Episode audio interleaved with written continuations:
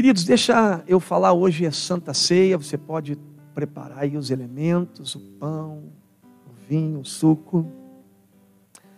E eu tenho uma palavra que Deus vem enchendo meu coração nesses dias, e eu quero ler contigo. O Espírito me trouxe à memória e com algumas questões me acentuou esse capítulo de Lucas, capítulo 15, versículo 11. Lucas 15, 11. Se você puder abrir a sua Bíblia aí, Lucas capítulo 15, versículo 11. Se você achou, bota as mãozinhas aí. Bota aí o emoji, as mãozinhas juntas. Glória a Deus, eu vou esperar. Minha avó dizia assim: acha que tu procura. A minha avó falava o ditado invertido. Dona Isabel, que hoje está na glória com o Senhor. Amém. Lucas capítulo 15, versículo 11 esse capítulo eu já preguei muitas vezes aqui na igreja, eu poderia dizer que é o capítulo dos perdidos. Porque fala da dracma perdida, fala da ovelha perdida e fala dos filhos que estão perdidos. Há um texto aqui, o título, que não é bíblico, mas que foi colocado como a parábola do filho pródigo. Mas na verdade, os dois filhos aqui estão passando por uma crise. E o Espírito Santo me trouxe à memória, eu quero compartilhar contigo, e eu vou fazer a leitura aqui de Lucas 15, acompanhe comigo, e vamos entrando naquilo que o papai quer falar. Lucas 15, 11 diz assim: Disse um certo homem tinha dois filhos, e o mais moço deles disse ao pai: Pai, dá-me a parte dos bens que me pertence. E ele repartiu por eles a fazenda. E poucos dias depois, o filho mais novo, ajuntando tudo, partiu para uma terra longínqua e ali desperdiçou seus bens, vivendo dissolutamente. E havendo ele gastado tudo, houve naquela terra uma grande fome, e começou a padecer necessidade.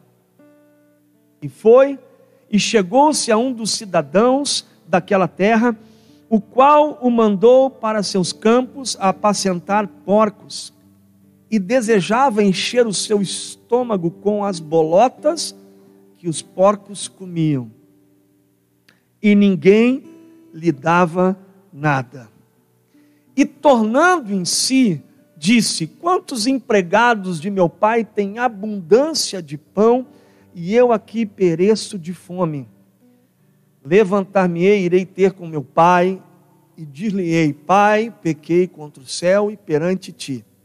Já não sou digno de ser chamado teu filho, faze-me como um dos teus empregados, como um dos teus servos, como um dos teus trabalhadores. Versículo 20. E levantando-se, ele foi para seu pai, e quando ainda estava longe, viu o seu pai e se moveu de íntima compaixão e correndo lançou-se-lhe ao pescoço e o beijou. E o filho lhe disse: Pai, pequei contra o céu e perante ti, e já não sou digno de ser chamado teu filho. Mas o pai disse aos seus servos: Trazei depressa a melhor roupa e vestilho e ponde-lhe um anel na mão e sandália nos pés. E trazei o bezerro cevado, e matai-o, e comamos e alegremo-nos, porque este meu filho estava morto e reviveu, tinha se perdido e foi achado, e começaram a alegrar-se. Versículo 25: E o seu filho mais velho estava no campo, e quando veio, e chegou perto de sua casa, ouviu a música e as danças. E chamando um dos servos, perguntou-lhe que era aquilo. E ele lhe disse: Veio teu irmão e teu pai matou o bezerro cevado, porque recebeu são e salvo. Mas ele se indignou e não queria entrar. E saindo seu pai, rogava-lhe que entrasse com ele. Mas respondendo ele, disse ao pai: Eis que te sirvo tantos anos, sem nunca transgredir o teu mandamento, e nunca me deste um cabrito para alegrar-me com os meus amigos. Vindo, porém, este teu filho, que desperdiçou os teus bens com meretrizes, meretrizes mataste-lhe o bezerro cevado, e lhe disse: Filho, tu sempre estás comigo, todas as minhas coisas são tuas, mas era justo alegrarmos-nos e folgarmos, porque este teu irmão estava morto e reviveu, tinha se perdido e achou-se, foi achado. Feche teus olhos. Põe a mão aí no teu coração. Vamos pedir que o Espírito Santo ministre ao nosso coração. Papai, fala conosco. Move o teu espírito para que a gente compreenda a dimensão dessa história, dessa parábola que lemos.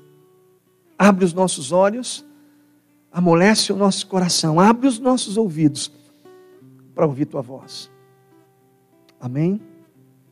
Amém. Queridos, deixa eu te dizer, esse texto para mim, Lucas 15, revela todo o propósito, tudo que estava no coração do nosso Pai, do nosso Deus, que procura desesperadamente o que se havia perdido. Eu, como iniciei aqui, disse que eu poderia chamar esse capítulo de Lucas 15, Lucas 15 como o capítulo dos perdidos, mas eu também poderia chamá-lo do capítulo dos achados.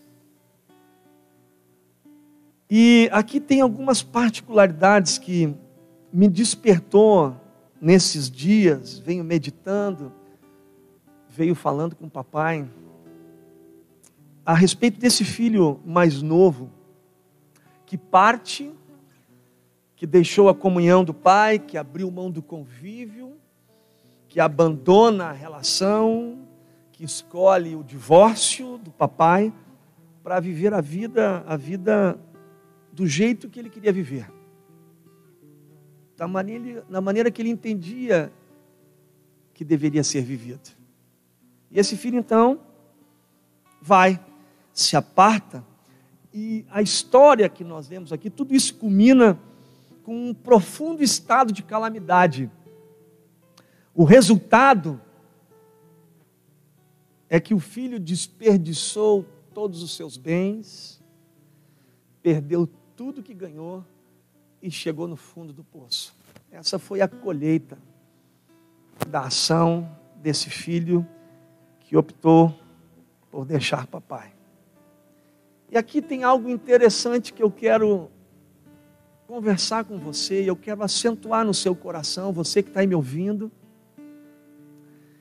que a crise, as perdas, a miséria e a necessidade, muitas vezes, nos despertam e apontam para a saudade.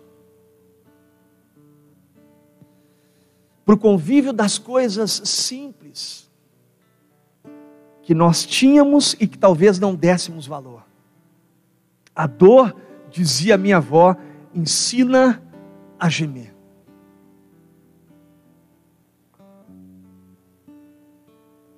E esse filho, então, aqui, despertado pela saudade do convívio, esse filho que começa a sentir falta da comunhão, Esse filho que começa a se lembrar da maneira como o papai tratava a ternura do pai, a equidade, o cuidado, a segurança que ele tinha.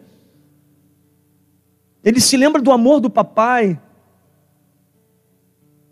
e da preocupação que o papai tem com os seus, e ele resolve voltar. Se lembra da fartura de pão, e às vezes nós somos assim como esse menino.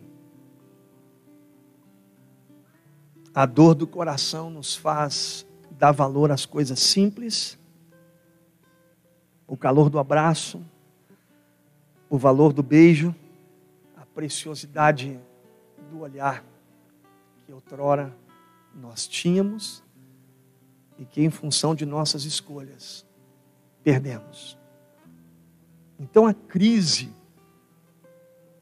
ela aponta muitas vezes para a saudade, para valorizarmos aquilo que nós tínhamos e que de fato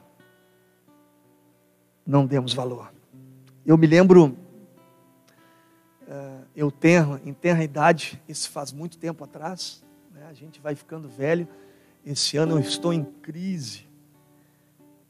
Eu estou me lembrando que nós entramos hoje, é dia, que dia hoje? Dia 3 de maio. Dia 18 de maio eu faço 52 anos. E como diz o meu pastor Luiz, eu estou nesse plano natural com mais passado do que futuro.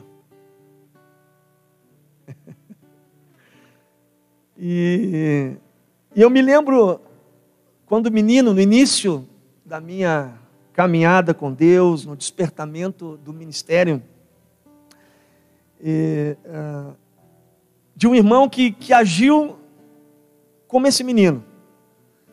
Um irmão que resolveu abandonar o papai, um amigo meu, um amado, um querido, um precioso, deixou a sua esposa, abandonou seus filhos e foi viver a vida.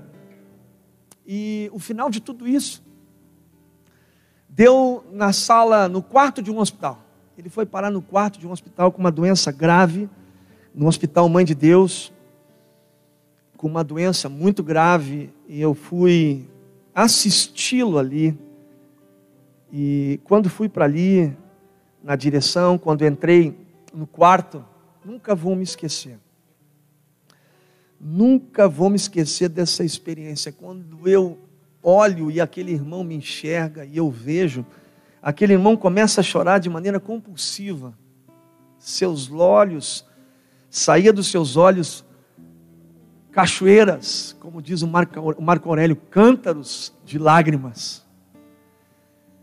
E no meio daquele choro compulsivo, eu nem, e talvez o irmão estivesse constrangido, porque eu não falei nenhuma palavra, não cheguei a pronunciar nada, ele começou a gritar em, altas vo em alta voz, consumindo e debaixo de acusação por suas escolhas, ele dizia assim: Lavan, eu era feliz e não sabia. Às vezes, quando somos alcançados pelo fruto das nossas escolhas, nós lembramos e só damos valores, valor quando nós perdemos. E aí a minha pergunta hoje, até que ponto nós não somos esse filho? Insano, inconsequente, egoísta, que desperdiça, talvez o desperdício do tempo hoje. Os dias são maus, a palavra de Deus manda remir os dias, remir o tempo. Até que ponto nós não nos tornamos com esse filho que perde? perde nós nos perdemos muitas vezes para nós mesmos, perdemos para o nosso desejo, nos perdemos para a nossa vontade, que nos afasta e nos separa e nos leva para longe de Deus.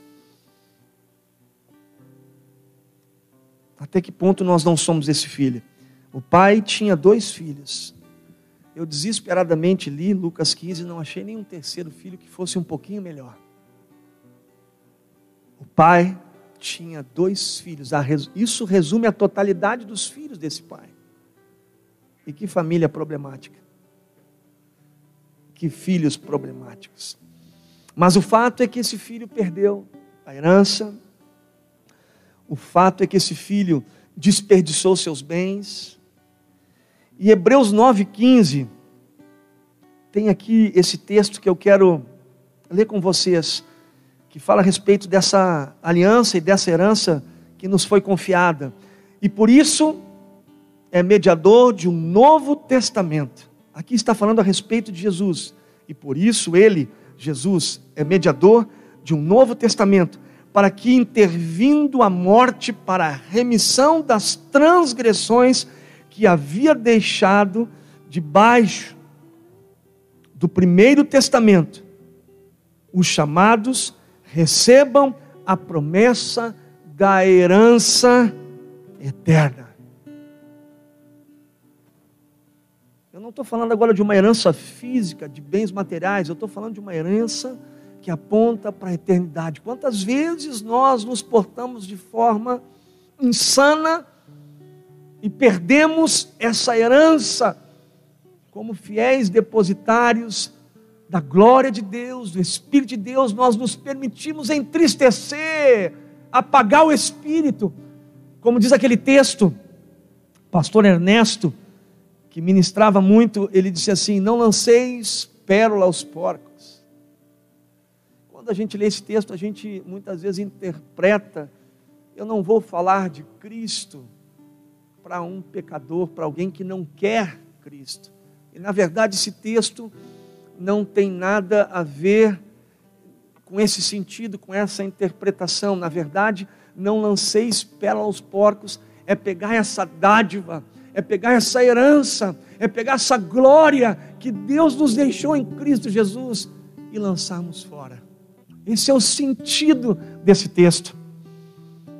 Por isso eu quero te lembrar uma herança espiritual que Deus deixou para mim e para você através do seu Filho Jesus Cristo. Romanos 8,17 diz assim: E se nós somos filhos, somos logo herdeiros também, verdadeiramente herdeiros de Deus e co-herdeiros de Cristo, se é certo que com Ele padeçamos, para que também com Ele sejamos glorificados. Há uma glória compartilhada, há uma glória que nos espera, há uma herança depositada. Somos herdeiros, como esse menino é herdeiro, mas às vezes nós somos insanos, porque, como filhos, não entendemos a preciosidade do fiel depósito que essa herança tem em nós.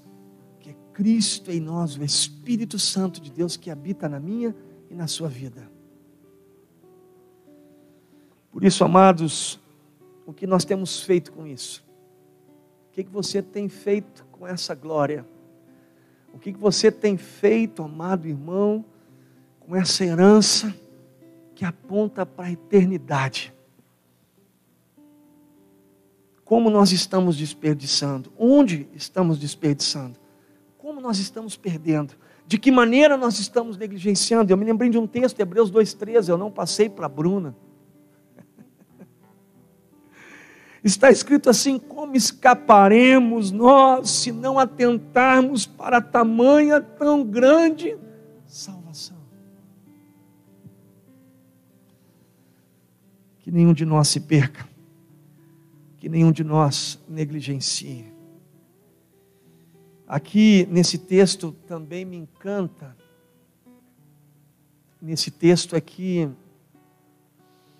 revela o coração do pai, tratamento do pai, a resposta que o pai dá para toda a infidelidade do filho, o olhar para onde esse Deus, para onde esse pai olha, porque esse pai é a figura de Deus, ele é pai de todos nós, e como esse olhar de Deus se porta para onde esse olhar, para onde Deus olha que me desafia e me inspira.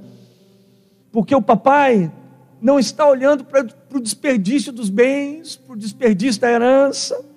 O papai não está contemplando a dor da perda dos bens que se foram. É claro o foco do olhar. O olhar do papai está na pessoa do filho. O gozo está na pessoa, a alegria do papai está na relação, a celebração da família, o resgate da comunhão, nada disso se compara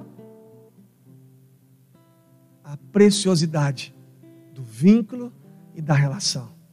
É isso que tem valor, as coisas não têm valor. O que tem valor são os vínculos. O que tem valor para o pai é a pessoa do filho.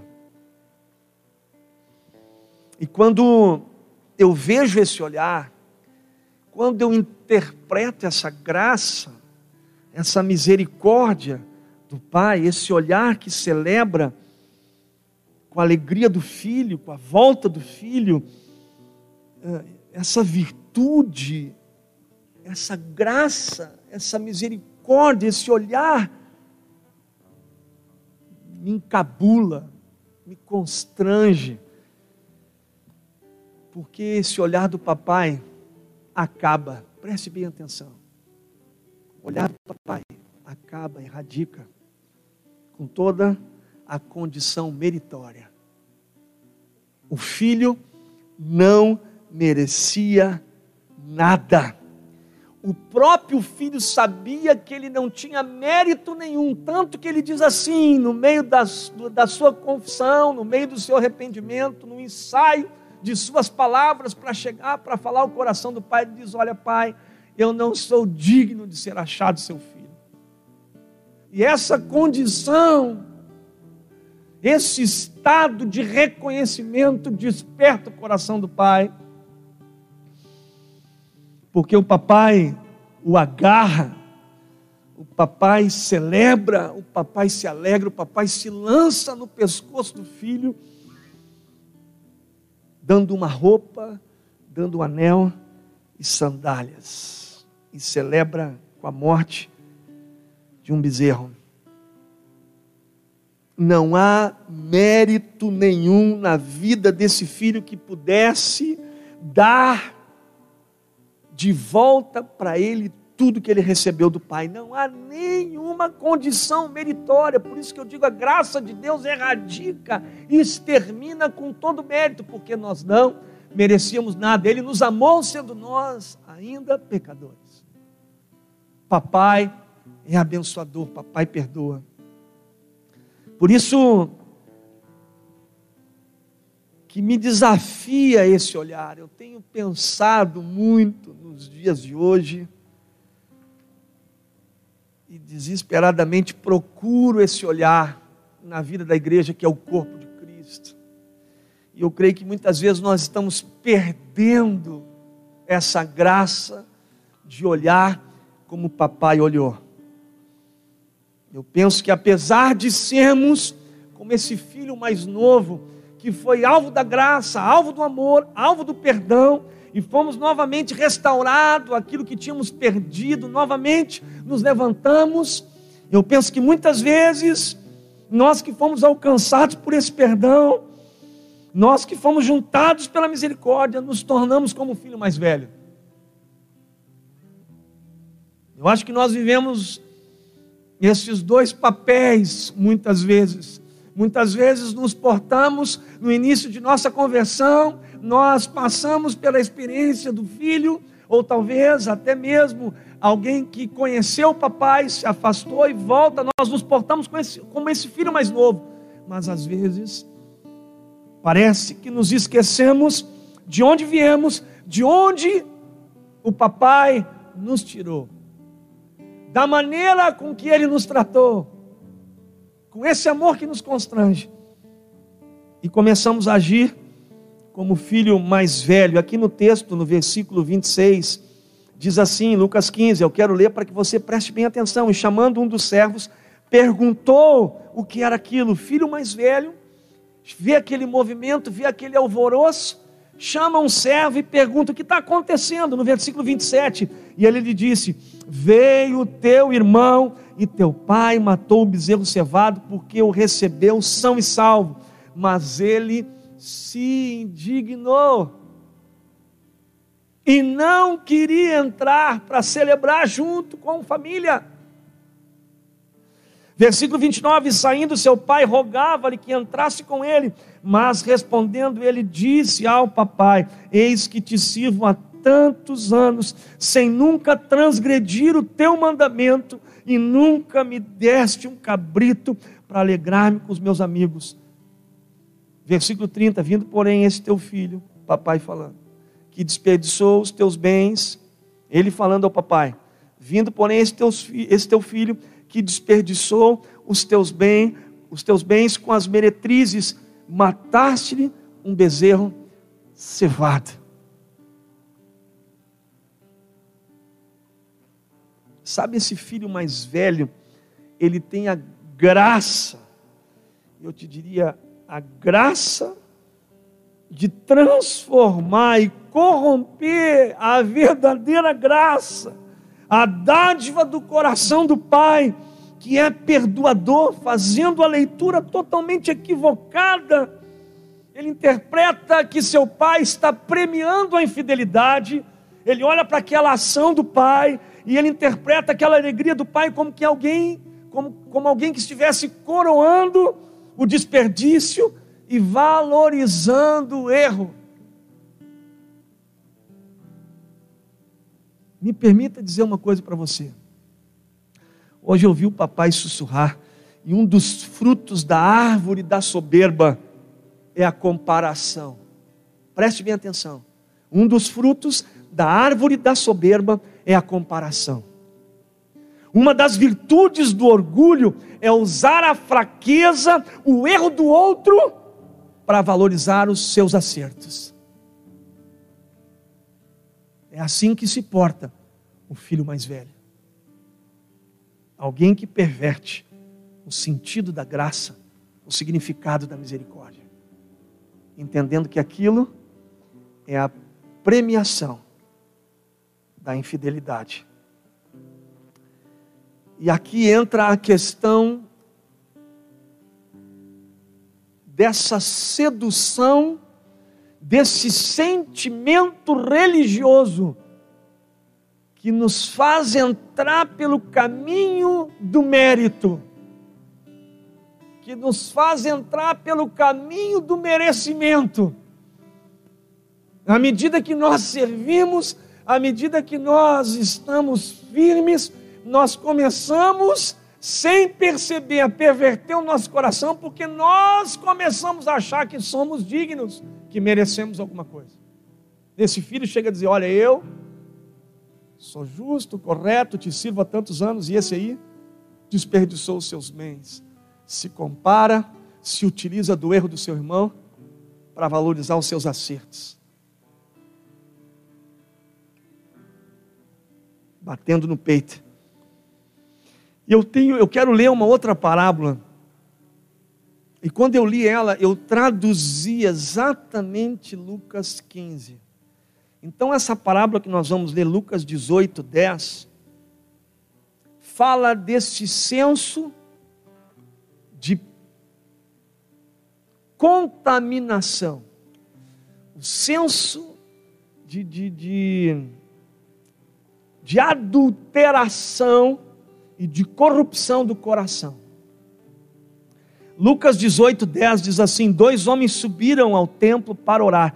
Essa parábola é a explicação de Lucas 15 a respeito do filho mais velho. Nós vamos encontrar os dois filhos, preste bem atenção. Jesus falando: dois homens subiram ao templo para orar, um fariseu e o outro publicano. O fariseu, estando em pé, orava consigo desta maneira: Ó Deus, até com voz diferente, graças te dou, porque não sou como os demais homens, roubadores, injustos e adúlteros, nem ainda sou como este publicano. Jejuo duas vezes na semana, dou os dízimos de tudo quanto possuo. Versículo 13 o publicano, porém, estando em pé de longe, nem ainda queria levantar os olhos ao céu, mas batia no peito, dizendo: Deus, tem misericórdia de mim. Tem misericórdia de mim, sou pecador. Versículo 14, Jesus responde assim: Digo-vos que este publicano desceu justificado para a sua casa e não aquele, porque qualquer que a si mesmo se exalta será humilhado, e qualquer que a si mesmo se humilha será exaltado. Vou repetir: uma das virtudes do orgulho é usar a fraqueza, o erro do outro para ressaltar os seus acertos. Que o papai nos livre disso. Por isso, vamos ter o papai como modelo. Vamos ter o papai como exemplo.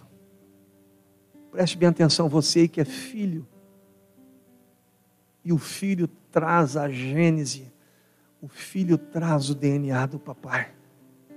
Haja com ternura, manifeste compaixão. Que o amor não seja apenas palavras, mas fato. Que a graça que opere na sua vida seja a desgraça da culpa e da condenação que está matando os teus irmãos. Preste bem atenção que a graça que você traz da sua vida seja a desgraça da culpa e da condenação que paira, que oprime a vida dos outros que estão morrendo debaixo de acusação. Seja você um agente de libertação. Que o braço estendido seja para levantar o caído. Que o dedo apontado, meu irmão, preste bem atenção, que o dedo apontado não seja para acusar, mas seja para apontar e acentuar que o coração do nosso Deus, o coração do Papai, é perdoador.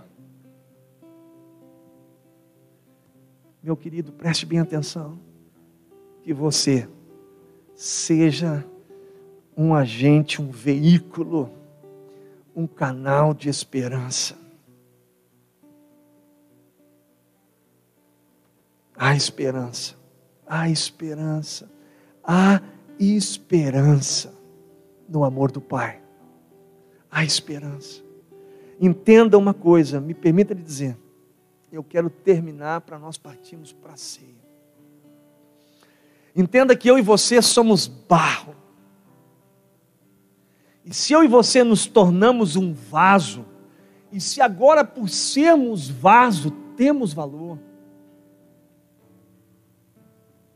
nunca esqueçamos que todo o valor que possuímos como vaso é porque as boas mãos do oleiro deram sentido, forma e propósito para a nossa vida que você nunca se esqueça de onde o papai te tirou.